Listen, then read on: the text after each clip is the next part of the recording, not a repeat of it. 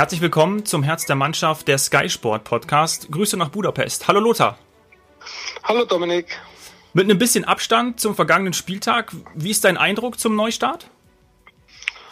Also ich war sehr zufrieden, äh, nicht nur mit der Organisation, das hat ja auch hervorragend geklappt und da ist ja auch sehr viel Augenmerk drauf gerichtet worden, mhm. sondern auch von den Leistungen der Mannschaft, äh, von den Mannschaften. Äh, es war teilweise attraktiver Fußball und man darf eins nicht berücksichtigen. Das ist genauso, wie man nach einer Sommerpause rauskommt. Natürlich fehlt der Rhythmus. Natürlich fehlt wahrscheinlich auch dann die Praxis jedes einzelnen Spielers, mhm. aber trotzdem hat äh, vieles hervorragend ausgesehen. Ich denke da an die Dortmunder, die Schalke verdient 4-0 geschlagen haben, auch spielerisch überzeugt haben. Auch die Gladbacher nicht nur Tempo-Fußball nach vorne, sondern auch äh, strategisch gut gespielt, diszipliniert gespielt. Äh, die Frankfurter, trotz dass sie verloren haben, haben in den letzten 20 Minuten nochmal alles nach vorne geworfen, hatten dann auch einige Chancen. Die Bayern ein, äh, ja, ein souveräner Sieg, ohne zu glänzen. Aber auch Hertha BSC Berlin durch Bruno Labbadia enorm stärker aus dieser Pause herausgekommen, wie noch vor dieser Corona-Pause. Und auch Freiburg und Leipzig, äh, taktisch gutes Spiel der Fre Freiburger. Leipzig hat sehr viel investiert nach vorne, aber nicht die Möglichkeiten äh, genutzt, die sie bekommen haben. Und dann natürlich auch noch das 4 zu 1 der Leverkusener am Montagabend, äh, die Tempofußball gezeigt haben. Also ich habe nicht gemerkt, dass da eine große Pause war und vor allem, ich habe gefühlt, dass in den meisten Mannschaften der Kopf frei war von dieser Corona-Krise, von diesem Problem, von diesen disziplinarischen Maßnahmen, die man treffen musste, äh, Quarantäne eine Woche lang äh, Vorbereitung auf das Spiel. Und deswegen bin ich der Meinung, dass die Spieler das sehr gut gemacht haben, dass sie alle diszipliniert waren. Ich schaue dann jetzt mal drüber weg, ob die Berliner zu nah oder zu eng gejubelt haben. Äh, das sind dann Kleinigkeiten, die man natürlich sucht oder die gesucht werden. Andererseits ist es aber auch menschlich, dass wenn man ein Tor schießt, jubelt und dass man sich dann mal vielleicht zu nahe gekommen ist. Okay, da drücken wir mal die Augen zu. Und ich glaube, Bruno Labbadia wird es auch ansprechen, um vielleicht in Zukunft dann auch diese Diskussion zu vermeiden. Ja. Unsere Zuhörer scheinen sich auch sehr zu freuen. Es gab eigentlich keine negativen Äußerungen, die uns erreicht haben. Viele haben geschrieben, dass es natürlich komisch war, ohne Fans und Stimmung. Aber Tim zum Beispiel, der meint, dass er so happy und, und vertieft in das Spiel war, dass er das drumherum nach einer gewissen Zeit sogar vergessen hat, bis zum ersten Tor, wo der Jubel der Fans dann eben ausblieb. Hast du das auch so ähnlich empfunden? Wie war das bei dir? Ja, man äh, fokussiert sich natürlich mehr auf den Fußball, weil man wird nicht abgelenkt, nicht durch Fangesänge, nicht durch äh, auch äh, Fernsehbilder, die dann eben die Fankurve zeigen. Natürlich, die Atmosphäre fehlt, aber dafür steht der Fußball mehr im Fokus und äh, man muss sich dran gewöhnen. Es ist schon komisch, das muss man ja auch zugeben. Ja. Auch wenn man auf die Ersatzbank guckt, dass dann welche Mundmasken tragen, dass die Ersatzspieler zwei, drei Meter voneinander entfernt sitzen, teilweise auch auf der Tribüne. Ja, komische Situation, aber wir werden uns auch daran gewöhnen, erhöhen. Und ich hoffe natürlich, dass äh, wir diese Disziplin weiterhin haben, äh, eben da auch vorbildlich voranzugehen, dass die Corona-Zahl nachlässt und dass dann im Endeffekt auch wieder Zuschauer im Stadion äh, die Möglichkeit haben, live dabei zu sein. Mhm. Haben die Mannschaften, die vermeintlich die stärkere individuelle Qualität besitzen, wie Dortmund, Bayern, Gladbach, Leverkusen, einen Vorteil, ohne Spielpraxis jetzt aufzulaufen? Ja, nicht unbedingt ein Vorteil, weil sie brauchen ja auch Spielpraxis. Natürlich äh, sind sie, ja, sagen wir mal, mit besseren Spielern ausgestattet. Aber andererseits äh, braucht auch ein guter Spieler seinen Rhythmus, äh, seine Laufwege, äh, seine Ballkontakte und vor allem auch Wettkampfpraxis. Und das wird wahrscheinlich in den nächsten Wochen auch besser werden. Äh, grundsätzlich äh, haben vielleicht die Mannschaften, die immer zu Hause stark unterstützt worden sind von ihrem Publikum. Ich denke jetzt an die Frankfurter, die verloren haben gegen Gladbach. Ich denke an Union Berlin, die eigentlich keine Chance hatten gegen Bayern, auch wenn das Ergebnis ziemlich knapp aussieht und äh, erst in der 80. Minute das 2 zu 0 gefallen ist. Äh, eigentlich auch dann die Unterstützung des Publikums gefehlt. Dann war der Trainer auch aufgrund eines familiären Problems in der Schweiz. Das hat natürlich äh, die Mannschaften beeindruckt, die eben vor allem sich zu Hause dann immer wieder so auf die Zuschauer verlassen lassen konnten, die die Zuschauer sozusagen als zwölf Mann hinter sich stehen gehabt haben. Ja, das ist natürlich einer Mannschaft wie Bayern München, ähm, macht es nicht so viel aus. Oder Borussia Dortmund hat es ja auch gezeigt, die einfach diese individuelle Qualität hat, solche Spiele dann auch ohne Atmosphäre runter zu, äh. Auch wenn ganz sicher in Dortmund jeder Spieler der Borussia gerne vor 80, 81.000 Zuschauern gespielt hätte und dann auch nach dem Spiel diesen Riesenerfolg gegen Schalke gemeinsam gefeiert hätte. Hm. Wir haben noch zwei Zuhörerfragen bekommen zu dem vergangenen Spieltag. Eine ist von Pascal, der fragt, äh, war die Leistung der Hertha für dich überraschend? Ja, natürlich. Äh, es war viel Unruhe und ich habe immer gesagt, äh, nicht nur jetzt äh, nach diesem Spieltag, sondern schon in den letzten 10, 20 Jahren, als wenn ich als Kolumnist gearbeitet habe oder jetzt als Sky-Experte, wenn eine Mannschaft Ruhe hat, dann kann sie sich fokussiert auf was vorbereiten. Und äh, gerade bei Hertha waren eben in den letzten Wochen und Monaten äh, ja sehr viele Themen wichtiger wie der Fußball und deswegen dann auch wahrscheinlich die Ergebnisse. Und mit Bruno Labbadia hat man klar ein Zeichen gesetzt. Hier, wir haben jetzt einen Trainer, der nicht nur bis Saisonende da ist, sondern der auch über diese Zeit hinaus da ist, der wieder alle Spieler im Endeffekt ins Boot geholt hat, viele Umstellungen da gewesen sind, aber alles, was er gemacht hat, war richtig und deswegen auch äh, in dieser Höhe ein verdienter Sieg in Hoffenheim, nämlich 3 zu 0. Sie haben von Anfang an überzeugt, äh, hatten viele Chancen liegen lassen und ja, war für, für mich natürlich jetzt dann die Überraschung, dass es wieder so gut funktioniert hat mit einem neuen Trainer. Aber natürlich äh, ein verdienter Sieg und ich hoffe, dass dann in Berlin langsam Ruhe hereinkehrt, dass die Mannschaft und der Verein auch das Potenzial ausschöpfen kann, das in dieser Mannschaft steckt. Ja. Vor allem, weil das Derby ja vor der Tür steht, darüber sprechen wir dann nachher auch noch. Die zweite Frage ist von Hendrik. Glaubst du, dass Bremen, vor allem wegen der Art und Weise, wie sie beim 1-4 gegen Bayer aufgetreten sind, überhaupt noch eine Chance hat? Ja, Sie müssen natürlich auf eine Schwächephase der Mannschaften äh, rechnen, die vor Ihnen steht. Speziell Fortuna Düsseldorf. Ich glaube, Bremen denkt eigentlich nur an den Relegationsplatz. Mehr sollten Sie eigentlich nicht mehr im Kopf haben. Und da müssen Sie natürlich hauptsächlich sich an Düsseldorf orientieren.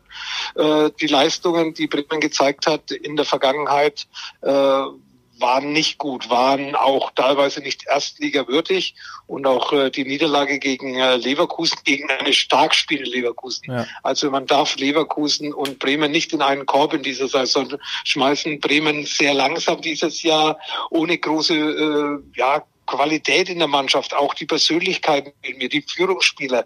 Äh, Max Kruse war da im letzten Jahr noch da. Pizarro, wenn er reingekommen ist. Pizarro zurzeit verletzt. Max Kruse spielt in der Türkei. Also da hat man vielleicht vergessen nachzulegen und äh, aufgrund dessen äh, ja, hat es Bremen sehr schwer. Haben vielleicht diese, äh, diese persönliche Qualität, äh, diese Leichtigkeit, die fehlt mir bei Bremen und deswegen wird es sehr schwierig. Ich rechne mit einem Zweikampf um den Relegationsplatz zwischen Bremen und Düsseldorf. Aber Bremen muss einfach jetzt irgendwann mal einen Dreier einfahren, um zumindest in Schlagnähe auf Düsseldorf zu kommen. Das heißt, Schlagnähe nicht vier Punkte, sondern mit einem Spiel eben auch mal Düsseldorf zu überholen. So ist man vier Punkte hinten. Man weiß, Düsseldorf kann ein Spiel verlieren, Bremen gewinnen, dann sind wir näher dran, aber wir haben sie noch nicht überholt. Also da müssen sie nachlegen. Und ich glaube, wichtig ist jetzt mal, dass die Bremer Spieler auch ein Erfolgserlebnis äh, haben, dass sie wieder an sich glauben und dass vor allem auch Düsseldorf den Atem von Werder Bremen spürt, um eben auch da einen gewissen Druck auf die Düsseldorfer auszuüben. Mhm. Kommen wir zu einem, zu einem nächsten Thema, ähm, was wirklich in den letzten Tagen ja viele auch bewegt hat. Besonders für Furore haben die äh, scharfen Aussagen von Karl-Heinz Rummenigge in Richtung DFB und vor allem des DFB-Präsidenten Fritz Keller gesorgt. Wie hast du das aufgefasst? Wie hast du das äh, erlebt? Ja, die Schärfe ist ja vom DFB reingekommen, weil mhm. schon wieder irgendwas nach außen geplaudert ist, was gut ist für die Medien, aber schlecht für die Stimmung. Und gerade nach dieser Corona-Krise sollte man eigentlich noch enger zusammenrücken. Das verlangt ja auch Fritz Keller. Aber dann sollte er auch mit gutem Beispiel voran, vorangehen. Nicht nur Fritz Keller, sondern auch äh, der Generalsekretär hat ja auch noch nachgelegt. Und äh, ich finde die Antworten von Karl-Heinz Rummenigge richtig. Erstmal sollte man vor der eigenen Haustür kehren. Und wenn dann wirklich alles sauber ist, dann kann man vielleicht auch mal in des Nachbars Garten gucken. Und äh, ich äh, finde diese Aussagen überflüssig, finde sie auch nicht angebracht, weil auch beim DFB in den letzten Jahren nicht alles perfekt gelaufen ist. Man hat viele Probleme gehabt. Äh, vielleicht sogar mehr wie die Bundesliga. Und die Bundesliga ist, wie gesagt, äh, das Aushängeschild des deutschen, Fußballs, hat man ja auch am Wochenende gesehen. Natürlich haben wir auch eine Nationalmannschaft, aber auch äh, der DFB muss erst seine Hausaufgaben machen, bevor er dann, wie gesagt, da kritisiert. Und äh, auch beim DFB würde ich sagen, was ich in den letzten Jahren mitbekommen hat, ist man auch nicht immer nur sparsam umgegangen, hätte man ganz sicher auch äh, das eine oder andere nicht unbedingt gebraucht und deswegen sollte man, wie gesagt, da sehr, sehr vorsichtig sein, gerade in einer in einem Moment, wo wirklich, äh, sagen wir mal, ein bisschen Not an Mann ist überall, wo sich vieles verändert hat, wo auch der eine oder andere vielleicht ein bisschen sensibler reagiert, äh, wie vielleicht noch vor der Corona-Krise und ein Goldstück jetzt immer wieder hervorzuholen, da muss ich sagen, okay, der eine braucht das, ich brauche es nicht, äh, nicht das Goldstück, sondern dass man das wieder, dass man das wieder hört, dass man das wieder diskutiert. Ich schaue mal über die Grenzen, da präsentieren sich Fußballer auf eine ganz andere Art und Weise, Privatflieger und äh, weiß ich was für Geschenke und so weiter und so fort. Und Frank Ribéry hat das gemacht, hat das gemacht, was hundert andere Leute auch machen, nämlich vielleicht irgendwann mal aus der Laune heraus was was mit Blödsinn für viele Leute zu bezeichnen ist, aber trotz alledem er hat's gemacht. Er hat ja. auf die Fresse dafür bekommen. Er hat, äh, er hat Kritik dafür bekommen. Aber irgendwann sollte man diese Sache in der Schublade lassen und nicht jedes Mal, wenn man irgendwas zu sagen hat, diese Schublade aufmachen. Also ich habe es überflüssig gefunden, auch nicht unbedingt äh, korrekt, weil die meisten Fußballspieler, die gehen professionell ihrem Job nach und äh, verzichten auch auf sehr viel. Ich kann da aus eigener Erfahrung reden. Natürlich kann man nicht leben, wie man gerne möchte, feiern etc. etc. Aber ab und zu äh, hat man eben das Gefühl, auch was zu machen, was vielleicht nicht bei jedem gut ankommt. Aber deswegen, wie gesagt, äh, jetzt die ganze Zeit dieses Thema, Thema wieder äh, wieder zu aktualisieren, das äh, habe ich nicht als äh, klug empfunden. Ja, vor allem das so dann auch nach außen zu tragen. Vielleicht zur Einordnung, vielleicht haben das ein paar auch noch nicht mitbekommen oder, oder noch nicht gehört. Äh, Fritz Keller hatte in einem Spiegel-Interview die Großkotzigkeit neureicher Fußballmillionäre beklagt und ähm, ja für die Zeit nach der Corona-Krise mehr Demut eingefordert. Und das Herumprotzen sei irgendwie eine Katastrophe für das Image des deutschen Fußballs. Karl-Heinz Rummenigge stellt sich ja oft oder insgesamt die meisten Trainer stellen sich ja und, und, und Funktionäre und Verantwortliche stellen sich ja schützend vor seine Spieler. Glaubst du, dass das der Hauptgrund ist oder steckt da irgendwie noch, noch so ein bisschen mehr dahinter? Also ich denke da zum Beispiel auch an die, an die Ausbotung glaube, von Müller und Boateng. Was? Ich denke da zum Beispiel auch an die Ausbotung von Müller, Boateng, Hummels, damals ja auch Bayern-Spieler. Nein, absolut irgendwie nicht. Irgendwie offene Rechnung. Es ist ein ganz anderes Thema. Das ist einfach äh, was, was äh, was ja auch intern besprochen worden ist oder in, in, intern besprochen wird, wenn, wenn für einen Verein ein Spieler, äh, und gerade FC Bayern hat es mal mit einem jungen Spieler gemacht, der ist mit einem Helikopter von, von äh, Nizza nach Saint-Tropez geflogen oder äh, ja, und äh, dann haben sie ihn ja auch suspendiert und äh, alles mögliche. Also Bayern München schaut da schon drauf, dass das nicht zu viel, aber ja, ein Spieler äh, gibt alles, hat sein Gehalt und natürlich, äh, umso mehr man hat, umso mehr gibt man vielleicht auch aus und äh, umso, um, umso weniger überlegt man mal vielleicht im Urlaub aus einer guten, aus einer guten Laune heraus was zu machen, äh, um es mal gemacht zu haben. Aber natürlich weiß vielleicht auch dann der Spieler, wenn er dann eben, wie gesagt, kritisiert wird, äh, ich mag es kein zweites Mal. Das ist sehr wichtig. Und äh, das ja. Thema ist eigentlich ja, wie gesagt, durch für mich und äh, deswegen muss man das nicht immer wieder herausholen, ob das mal ein Kauf eines Ferraris ist oder eine Rolex-Uhr und so weiter. Ich glaube, das gehört zum Leben dazu. Das gehört auch zu einem Fußballprofi dazu.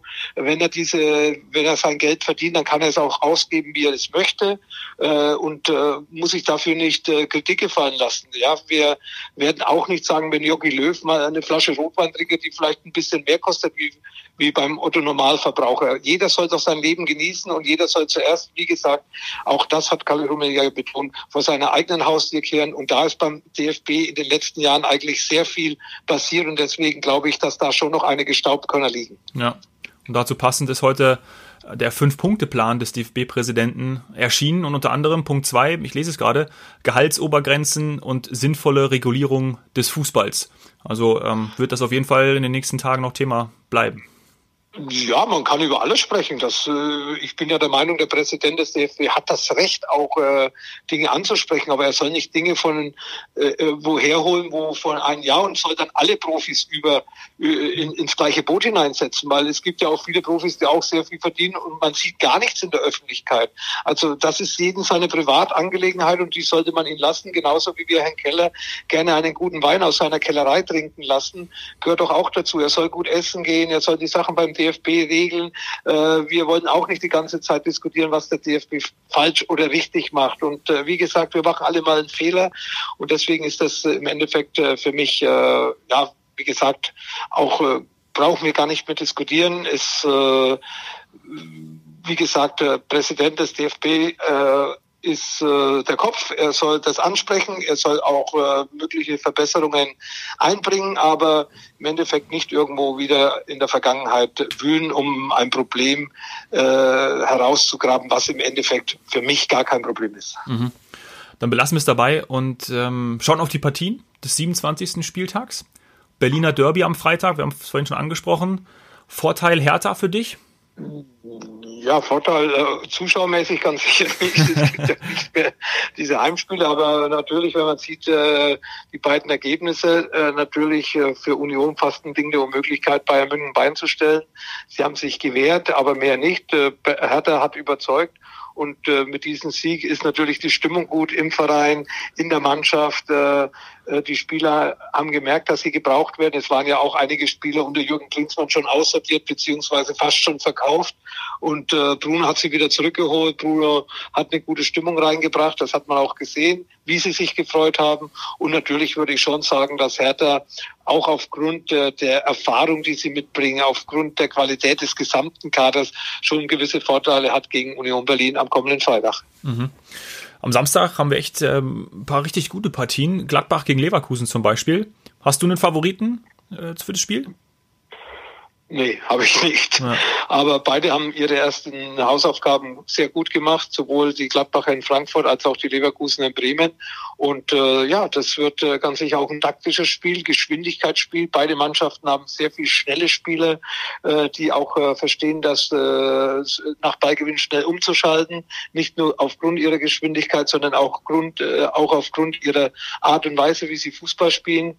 Beide Trainer sind eigentlich offensiv ausgerichtet und ich glaube, das äh, könnte so ein richtig geiles Fußballspiel werden mit vielen Toren, weil wie gesagt, beide Mannschaften in erster Linie ja. an die Offensive denken. Und äh, ja, es ist auch ein wichtiges Spiel um den Champions League Platz. Ja, es geht hier um Platz drei und vier. Leipzig ist ja da jetzt auch aufgrund der Schwächephase, die in der Rückrunde haben, eigentlich mehr äh, auf diese Plätze fokussiert wie auf die deutsche Meisterschaft. Und so schnell kann es gehen. Und äh, ja, äh, munteres Spielchen. Drei Mannschaften werden für mich um diese restlichen zwei äh, Champions League Plätze kämpfen. Da gehört Gladbach und Leverkusen dazu mit Leipzig. Dortmund und Bayern sehe ich jetzt zum jetzigen Zeitpunkt gerade in der Rückrunde aufgrund ihrer Leistungen, aufgrund dessen, wie sie ihre Punkte eingefahren haben, äh, schon ein bisschen äh, höher an. Das heißt, äh, Meisterschaftskampf Dortmund gegen Bayern und die nächsten zwei Plätze gehen eben an diese drei Mannschaften, die ich vorher gesagt habe. Ja. Wolfsburg ähm, gegen Augsburg gewonnen am vergangenen Spieltag. Jetzt spielen sie gegen Dortmund. Puh, ja, Wolfsburg eine Chance gegen BVB? Ja, nicht, oder? Ja, die Wolfsburger sind ein unangenehmer Gegner. Sie spielen nicht spektakulär, spielen aber sehr diszipliniert. Vor allem lassen sie wenig Chancen des Gegners zu. Und äh, ja, Wolfsburg äh, ist eine Mannschaft, die äh, wieder auf so Europa League Platz äh, äh, ausgerichtet ist. Wird, wird ein ganz heißer Kampf. Aber sie haben jetzt auch äh, an sich geglaubt in Augsburg in der Schlussphase, dass das Sieg dort erzielt. Und mhm. natürlich ist es kein einfaches Spiel für die Dortmunder, auch wenn die Dortmunder natürlich äh, auch aufgrund dessen, wie sie aufgestellt sind, wie sie sich zurzeit präsentieren, auch in Wolfsburg als Favorit in dieses Spiel hineingehen. Mhm. Zum BVB haben wir auch eine Zuhörerfrage erhalten von Benny. Für dich vorstellbar, dass Haaland im Sommer direkt wieder wechselt zu einem großen Verein, zum Beispiel Real Madrid? Ist für mich eigentlich ausgeschlossen, weil ich glaube, er ist ein vernünftig junger Mann, der ein gutes Umfeld um sich herum hat, das ihn betreut. Unter anderem ist ja auch sein Vater ein ehemaliger Profi in diesen in diesem Kreis dabei und äh, es äh, würde nichts bringen für ihn, wenn er jetzt nach einem halben Jahr dann wieder wechseln würde, zum Beispiel auch nach Real Madrid. Real Madrid äh, wird auch die Tür noch offen haben in ein zwei Jahren, wenn er weiterhin seine Tore schießt und äh, für ihn ist es ja wichtig, dass er dass er spielt, dass er Freude hat am Spiel. Das merkt man dann diesen jungen Mann an, dass er nicht nur äh, geile Spiele zu gewinnen, sondern dass es ihm einfach Spaß macht, ja und äh, dass er alles gibt, dass er in jedem Spiel fokussiert ist auf seine Leistung.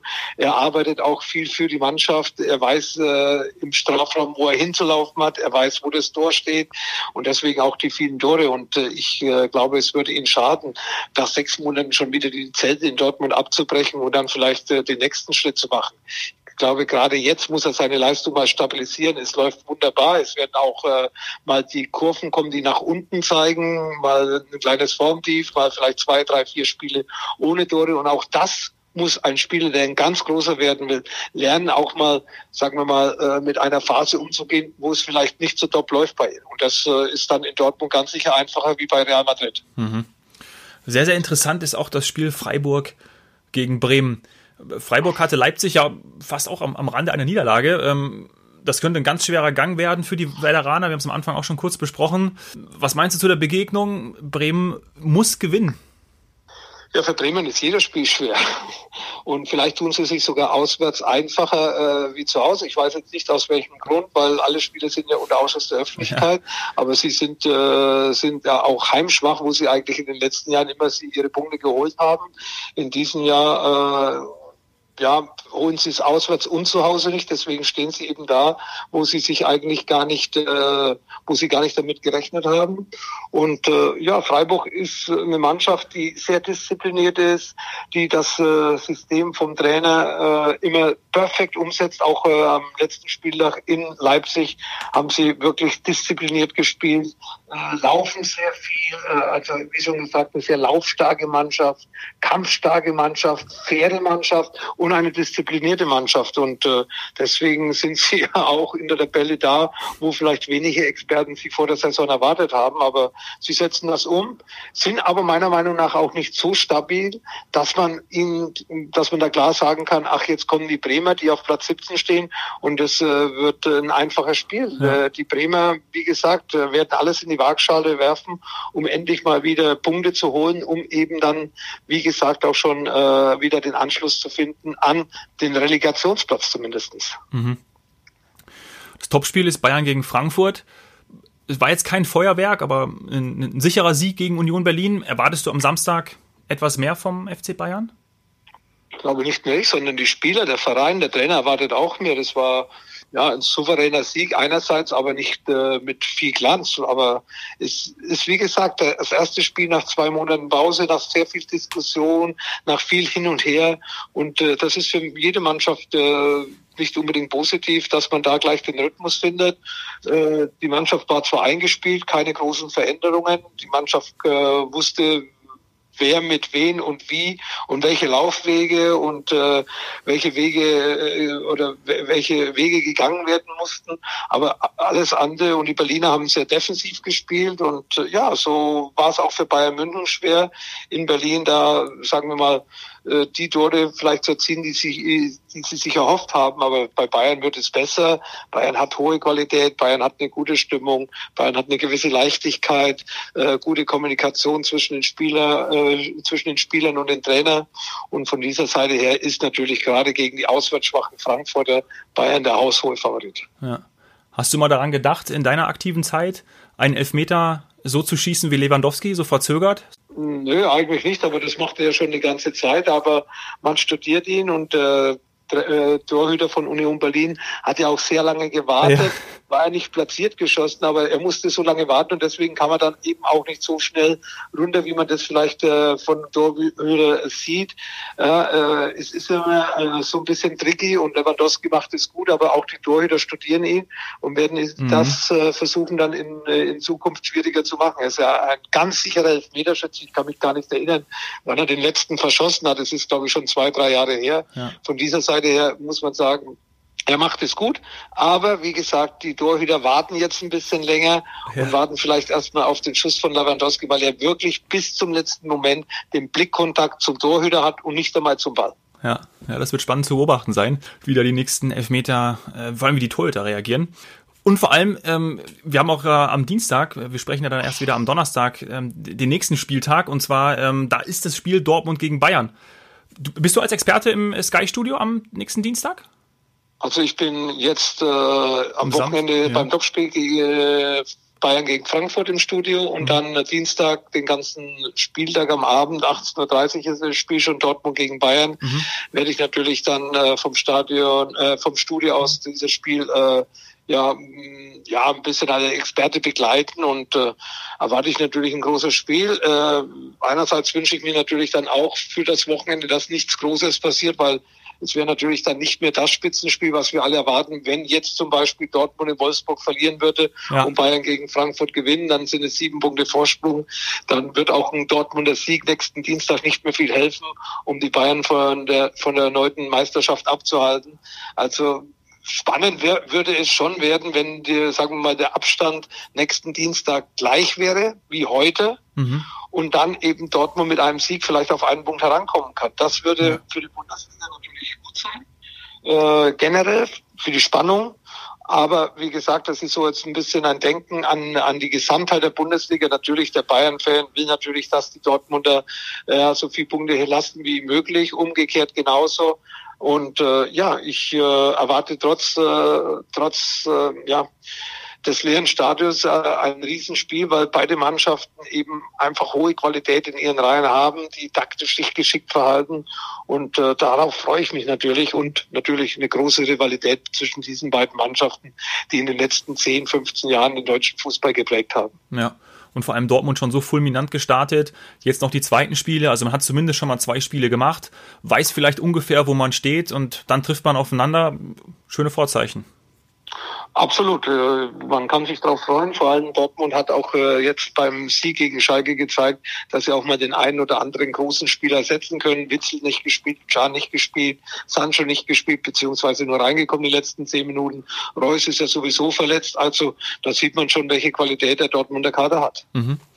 Zum Abschluss haben wir noch äh, zwei Fragen. Die erste kommt von Christian.